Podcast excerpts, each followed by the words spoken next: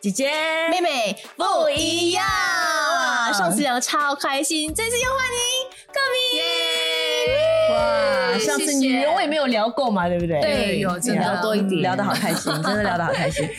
但是我们今天可能要聊的话题比较不一样一些，嗯。嗯，但是是一个我真的自己非常非常想要向柯敏请教的话题，哇，因为我知道柯敏曾经特别去修读心理学，嗯，然后自己在平时的服饰当中呢，有很多参与在辅导的工作，也就是基本上他身边或者教会的朋友遇到什么样的问题，不管是情感方面的，还是可能自己遇到的一些跟。关系啦、事业啦、瓶颈期啦之类的自我价值的问题，都会找他，嗯，都会跟你聊天，因为他们很期待在跟你分享的过程当中，能够从你那里得到一些智慧的话语，对不对？所以我觉得，因为我最近其实身边也常常会遇到一些年轻的小朋友会找我聊天，那他们我是很有帮他们的心，嗯，但是我会发现很多时候我词穷。因为我不知道我到底可以怎么帮他们，或者我说出来的那些话能不能真的帮到他们？嗯，对，所以我觉得今天就要跟克明姐姐好好的来讨教讨教。不敢不敢，就就嗯，我我就是有学过心理学，然后也可能在这些年的时间里面，就是接触了不少一些辅导个案的经验吧。嗯，但是还是在还是在这个过程当中还在摸。摸索着，嗯，然后我觉得首先要恭喜你，因为恭喜我什么？为什么？就是因 为别人愿意来跟你分享他们的一些难处，就代表你是一个靠谱的人，可以被信任。对他们信得过你，然后他们也觉得跟你讲这个这个话是安全的，所以他们就愿意跟你分享。嗯，然后我觉得单单就这一点来说，就已经是一个很好的。一个点开始，很好的开始，开始。但是可能在你自己的角度，你会觉得我很希望可以给他们一些，比如说你说的一些呃总结，或者是说一些很有用的一些建议，可能可以一针见血的点出他们问题的症结，然后帮助他们解决他们现在的问题。嗯，但是我发现，我发现就很多人他们心里面有那些，比如说对未来的不确定，或者是我们在某一件事情上面的一些。呃，困惑，OK，在某一个状态下的一些困惑也好，他更多的、更需要的是有一个人可以接住我的情绪。嗯就是如果我现在，我现在有这个问题，我我很想要解决它，但是在我还没有想到解决这个问题的方法的时候，如果我来找你，然后我把我的问题告诉你，至少你已经接住我的情绪，嗯在我的情绪的疏导方面，其实是一个很大的一个。呃，一步了，这个已经是很大的一步。所以最重要是要听他说话。是，我觉得聆听这个是最简单，但是也最不容易做的一件事。嗯，被重视，因为很多人会觉得说啊，那我听我听了之后，那你要我讲什么？对。但是，但是你想一下啊，当我们过往的很多的呃伤痛的一些经历吧，嗯，我记得在我可能十几岁那一年，我的一个很好的朋友。他的最爱，他最爱的奶奶也是最爱他的奶奶过世，然后当时就在学校的那个大操场上，他就一直在哭。我坐在他旁边，我很无助，嗯，我很想要说一些话，我我很想要跟他说，嗯嗯，那个叫什么，就是节哀顺变啊，你不要难过啊，嗯，你这样一直哭嘞，你啊。你不要这样嘞，啊，你要看开一点的。我我很想要跟他说这些话，可是我也说不出口，因为他真的很伤心。嗯，所以我也很无助的，我只是就这样一直坐在旁边陪着他。到现在，你知道吗？到现在，我们三十多年的老老同学了，到现在他还会跟我提这件事。嗯，他说：“你记得吗，克敏？三十多年前，我那个时候最难过的那一天。”你就一直陪在我身边。嗯，对于我来说，我就觉得哈，我做了什么？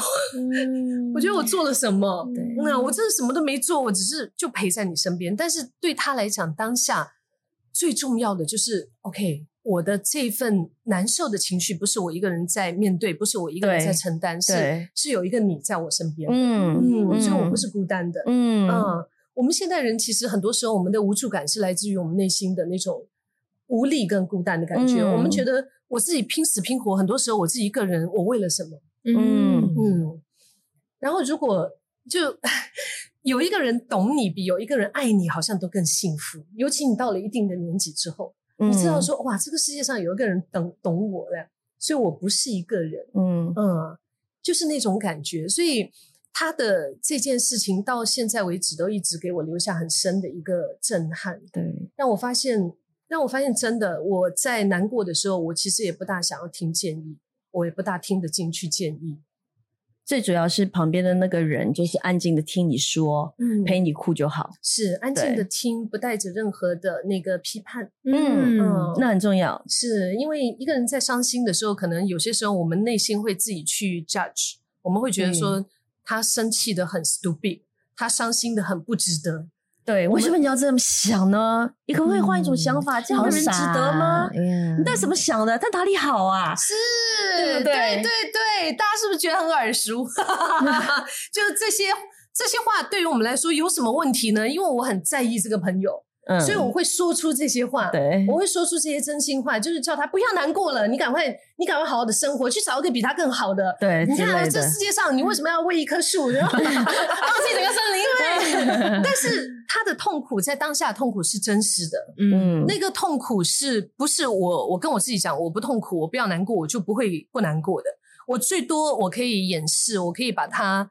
藏在这个地毯下面，不要让你看到。然后呢，表面上的我还是好好的，可是里面其实就是那个伤口，像已经溃烂一样。嗯，因为他知道你接不住他的难过，所以他不能够在你面前难过。所以我们就会有很多很假、很虚伪的关系啦。但是如果在世界上能够多一点的理理解，嗯，我们能够知道说这个人有难过，允许他就可以摆烂一下。他现在就是。摆烂躺平，对 他现在就是不想要进取，可以吗？可以，就是对我，我就我就接住他的这个不想要。对，嗯，因为我以前也都是每一次，特别是那是应该从小吧，就其实朋友有问问题，都还蛮喜欢找我聊天的。但是我一直都是会觉得我需要帮他解决问题，嗯，所以我就会听他讲讲讲，我就会用我自己所有的认知范围以内以为的所谓的智慧，然后就会跟他讲，好，你这样这样这样。我觉得当然有的时候也不是说这些建议是对他完全没有用的，是有用，他其实也可能想听一些些。但是最重要的，我觉得就像。你讲的需要接住他的那一份情绪，然后需要去陪伴他，这很重要。嗯，有些时候我们觉得朋友如果有什么不开心的事情，他找到你，然后你一直都会觉得，嗯，我一定要帮他解决。可是你不是医生，你也不是神。其实很多东西你解决不了。如果真的他太严重，甚至好像有些忧郁症的朋友真的太严重，他真的要寻求专业的帮助。而且你如果不懂得自己去把控你跟他之间的这样的一个界限的话，你其实很容易也会掉下去。对对对，因为负面情绪不是每个人能够承载得了的。我曾经听过一个朋友说，他其实自己已经满。满身伤痕，嗯，好像感觉自己断了手断了脚，可是他还是要拖着那个已经瘫在地上的朋友这样往前走。然后他讲的时候，好像觉得这是自己多么的伟大。可是我就会跟他讲，你根本就错了。为什么你自己已经断手断脚了，你还要去拖他？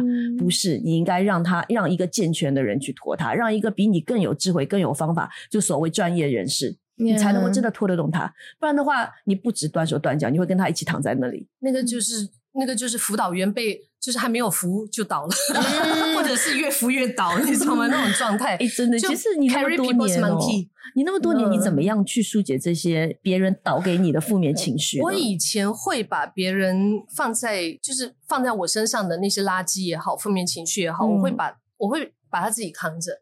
然后到一个阶段的时候，我真的就崩溃，我就觉得我不行了。嗯，而且这个这样的一个。认知其实是大错特错的。嗯，就辅导它其实最大的一个里面的一个妙点，就是我在嗯我在陪伴你，比如说你在经历这个问题的时候，然后让你看到你自己可以帮你自己。嗯，帮你的人不是我，因为如果你跟我聊聊一个天，然后你希望我可以给你一些智慧的言语，如果我给不到，我压力很大。嗯，如果我给得到，你做不到，我也压力很大，因为我会对你有期待。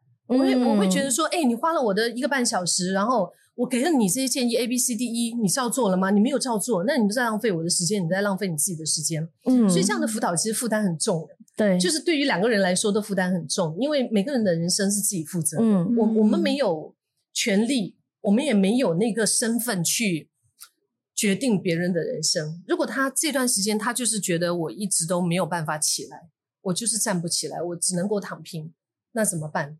那他要意识到，就是。辅导其实很很里面有很妙的一点，就是我陪着你在聊的过程，然后让你看到你自己助人自助，就是我帮助你，让你自己帮助自己。可是要怎么做啊？好难哦！你要不要 demo 一下？我真的很好奇。哎，妹妹，不然你就就就不开心了，你想一个理由，然后 怎么办？我最近现场挑战。哎呦，我不懂哎，太开心了是吧？最近太开心了，一点都想不起来，对不对？马上进入状态，我来，我来，我来，我来，我来，我来，我来，我来，我来，我来。嗯，怎么办？我最近很忧郁。你是什么什么事情让你觉得忧郁？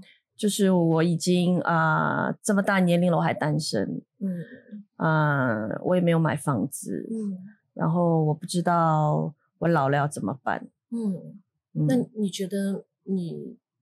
这么大年龄还单身，还没有买房子，有什么问题吗？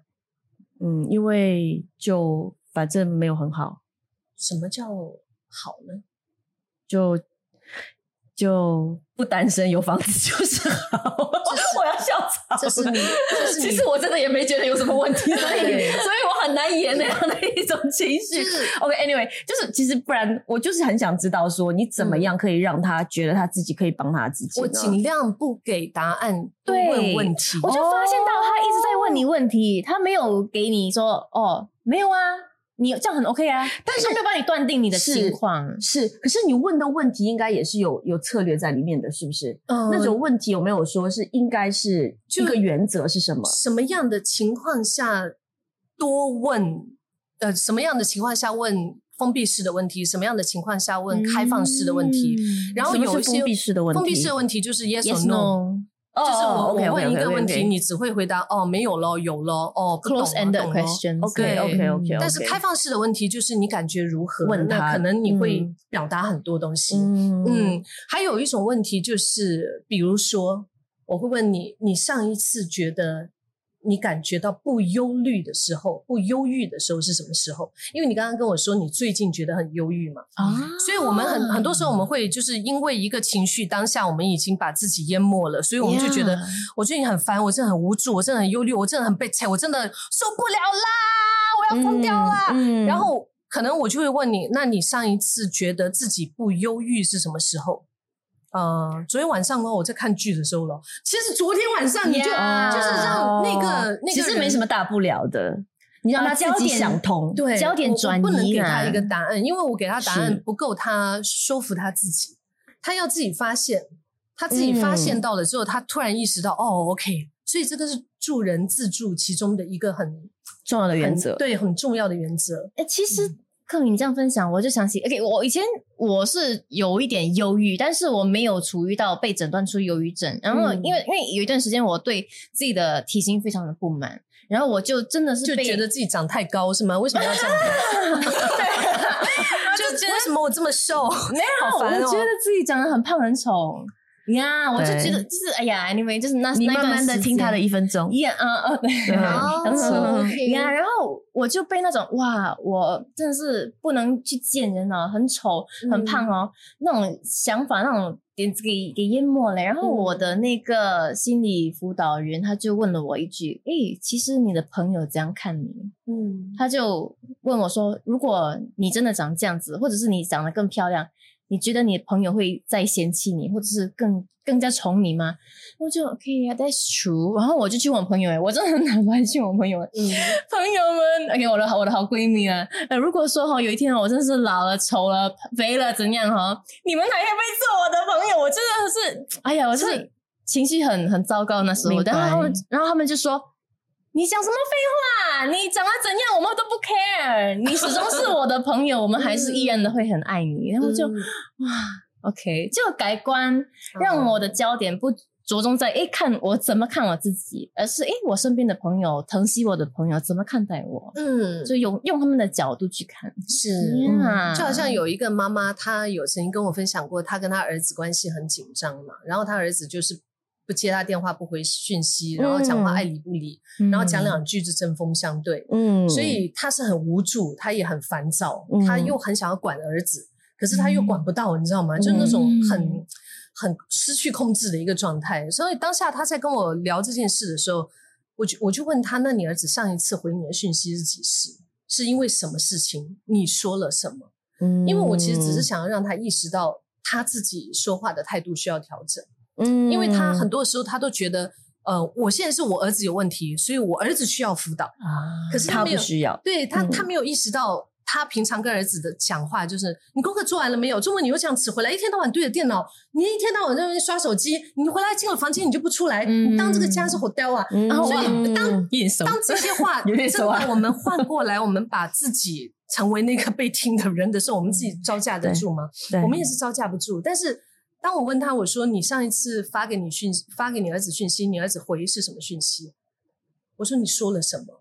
然后他就突然意识到，他就觉得，哎，对哈，我这样讲讲话的角度可以让我的儿子愿意跟我讲话，嗯所以他自己总结，嗯，很多的 couple 他们有那些撞击啊，有争，就是有冲突的时候，我们也会问，你们上一次就是觉得很甜蜜是什么时候？你们最后一次争吵是什么时候？那其他的时候，就那个时间到这个时间，其实你们都没有在争吵。嗯嗯，所以就会让他们发现，就是让他们自己把焦点转向正面的那一方。嗯，然后陪伴忧郁症或者是说有忧郁情况的朋友，因为因为一般像我们说忧郁症的朋友，他是。一个病症，对它真的是需要专业的，不管是心理的咨询或者是医药方面的协助啊。但是因为忧郁的情绪是我们每个人都会有的，嗯嗯，我们每个人都会经历到一些瓶颈期、一些低潮期。对，嗯，那陪伴这样子的一些朋友，我觉得很多的时候，如果我们能够做得到陪伴，当然是最好的。嗯，但是如果我们做不到陪伴的话，我们就不要随意的把人家的伤口揭开，然后我们就没有。没有，你又没有能力去把它关起来，你知道吗？很多人是这样，然后就是嗯，你说说说说说，说完之后你。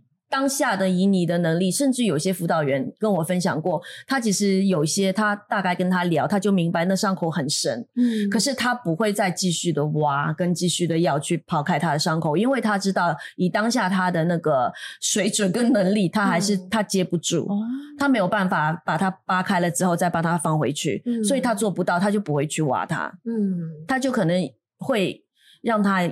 跟更加有专业的、更加能够 handle 这个问题的人分享比较好。嗯，是。可是有的时候我不知道他伤口多深呢。我问着问着问着，然后发现 我哦 no，发现我很深，我说我怎么办？怎么办呢？嗯，如果一开始这个朋友在跟你聊他的事情的时候，我们我觉得我们呃不要太急着，第一不要太急着给答案。嗯，然后。第二，如果他愿意跟你更多的说，就是因为你的反应让他觉得安全嘛。嗯嗯，那你给了什么反应？通常我们都不是很快的就否定他的情绪啊。嗯，像我，哎呀，我我妈妈，我妈妈有一段时间，其实她是有处在一种就是很忧郁的情况里面，她对很多东西提不起兴趣，嗯，然后她一直有幻幻想。嗯，OK，他一直觉得有人跟踪他，那是那是哇，多少年前了，十几年前，然后还好像还就是还不是很信靠主，他那个时候还不是很就是知道圣经的东西，嗯，所以当时他就是觉得哦，有人在跟踪我，有人在什么，然后当时我爸就一直跟他说，你不要这么想啊我没有这件事。然后我哥也是，为什么你一天到晚疑神疑鬼的？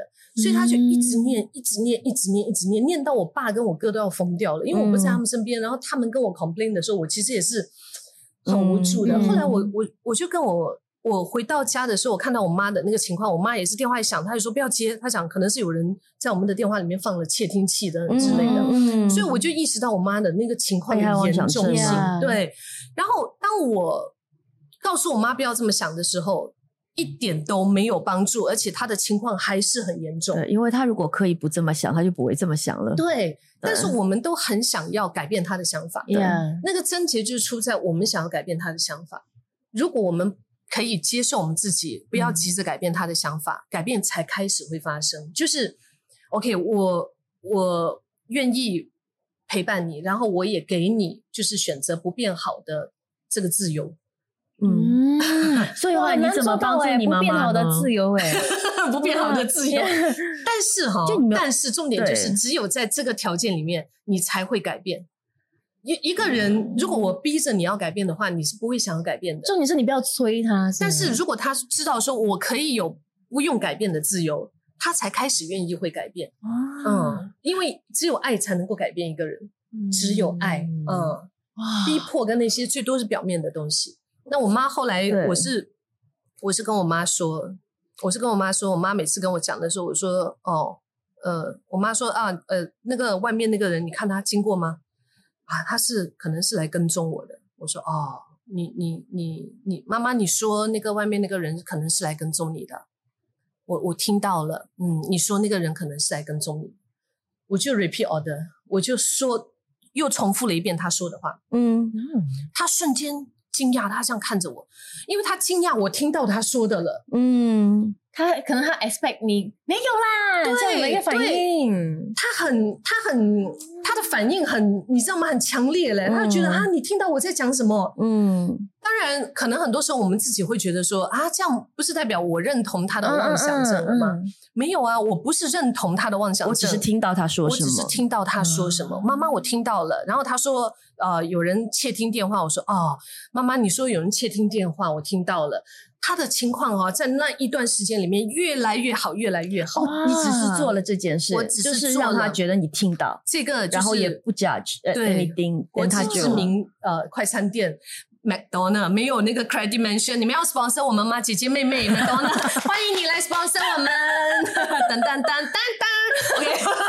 突然间，为什么突然想到麦当劳？没有没有，就是你去麦当劳去买套餐，OK。比如说你跟他讲啊，McChicken 啊，他会重复你的那个，Can I have a McChicken meal, ice lemon tea, and I want a large fries？然后他就会他讲到这个哦，我以前在 KFC 打过工，真的是他们我们。我收银的时候，他们要 repeat order 的，一定要，你要你要 repeat order，order repeat 之后，你再给一个建议性销售，就是你当你在 repeat，哦，你要的是一份香辣鸡套餐，然后要的是呃一份圣诞冰激凌，然后你自己是在脑袋里面想，你已经要了这些东西，然后有什么东西你没有，你说要不要再加一份蔬菜沙拉呢？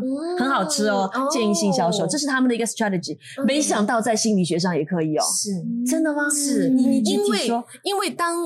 OK，我我跟你 order 这个东西，然后你 repeat 我我的 order 的时候，就是代表我听见了，我已经知道，确保啊，我说的东西你已经知道了。OK，对，这个很重要。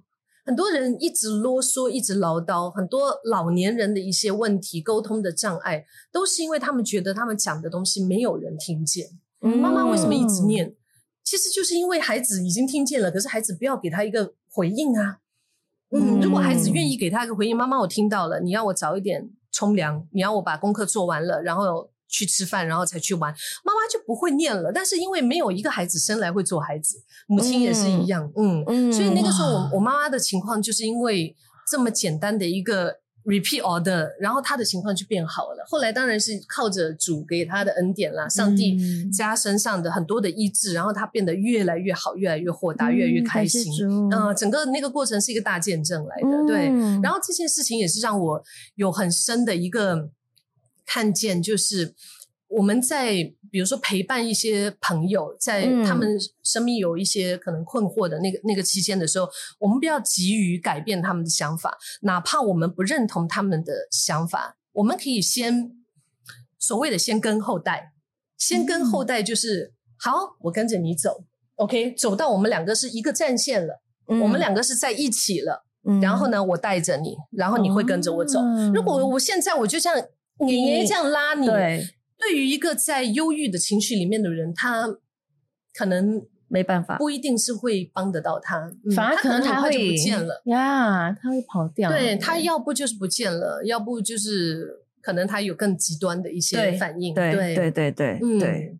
所以如果能够先跟后代，因为跟就是一个他知道说，哦，我们是一起的，嗯，我们是 team。一个 team member，那我问你，如果你遇到一些年轻人，他对于自己的自我价值非常的怀疑，嗯，他一直觉得自己不够好，他一直觉得自己没有价值，嗯，一直觉得自己做的工也没有什么，对别人没有什么太大的贡献，就觉得自己人生没太大的意义，怎么办呢？嗯，你会怎么帮他？精彩内容，我们下周继续。